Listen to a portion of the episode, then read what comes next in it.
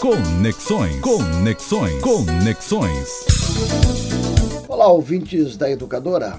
No próximo domingo, dia 19, celebraremos na Bahia, no Brasil e no mundo o centenário de Paulo Freire, que nasceu em 1921 e faria, se vivo estivesse, 100 anos. Ele nos deixou em 1997, mas está muito vivo entre nós.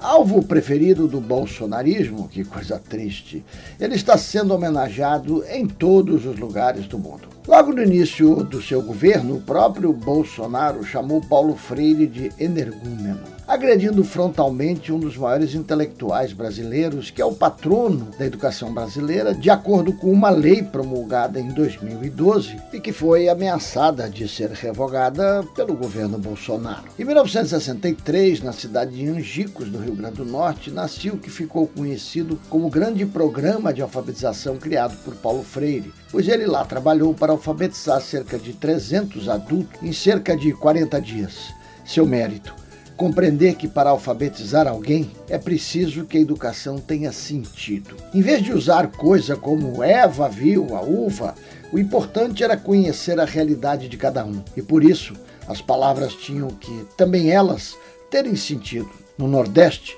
no lugar de uva, a palavra era tijolo, terra, seca, por exemplo. A produção intelectual de Paulo Freire é fascinante e o seu livro mais famoso, que também foi o meu primeiro, é Pedagogia do Oprimido e o seu título já diz tudo. Eu mesmo trabalhei alfabetizando adultos quando era jovenzinho, sei lá, entre 14 e 15 anos de idade. Como aluno do Colégio Antônio Vieira, tínhamos projetos de educação de adultos e lá ia eu, um menino de classe média, para Cosme de Farias, bastante longe na época para mim, no salão paroquial trabalhar com aquelas senhoras e senhores com, sei lá, uns 60, 65 anos, 70, na busca da escrita. Era emocionante. Como lembrou muito bem minha colega Gilvanice Musial em sua bela entrevista nesse domingo em à tarde, Paulo Freire dizia que as pessoas não são pobres porque são analfabetas, elas são analfabetas porque são pobres. E por isso, a importância de lutarmos contra as desigualdades usando todas as nossas capacidades. Nas redes sociais está circulando uma composição muito gostosa em homenagem a ele, intitulada Esperançar por esse chão, o sambinha de autoria de Edu de Maria e Anabela é dedicado à celebração de sua vida e de sua obra. Essa música é parte de uma homenagem do bloco Cupinzeiro, que desde 2002 anima o carnaval de Campina, mais precisamente do bairro Barão Geraldo, ali onde fica a Unicamp.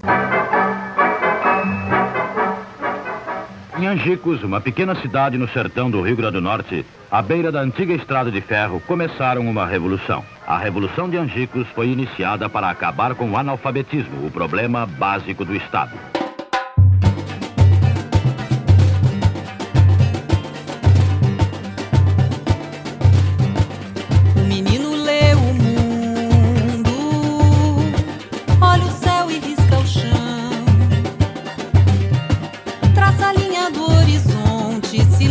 Vai à fonte, dança solto na amplidão.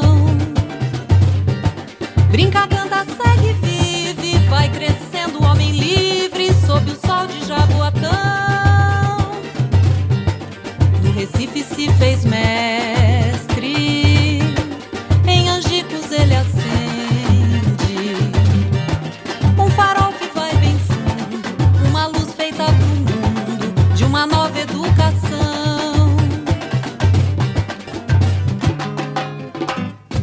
Se em qualquer época. Celebrar o centenário de um educador como Paulo Freire é, é algo de se valorizar, nesse momento baixo astral de nosso país, com tantos ataques à democracia, aos direitos humanos, à ciência e com muita ênfase à educação, precisamos celebrar ainda mais esse centenário, com luta e esperança, mas não de esperar, mas sim de esperançar como ele gostava de dizer.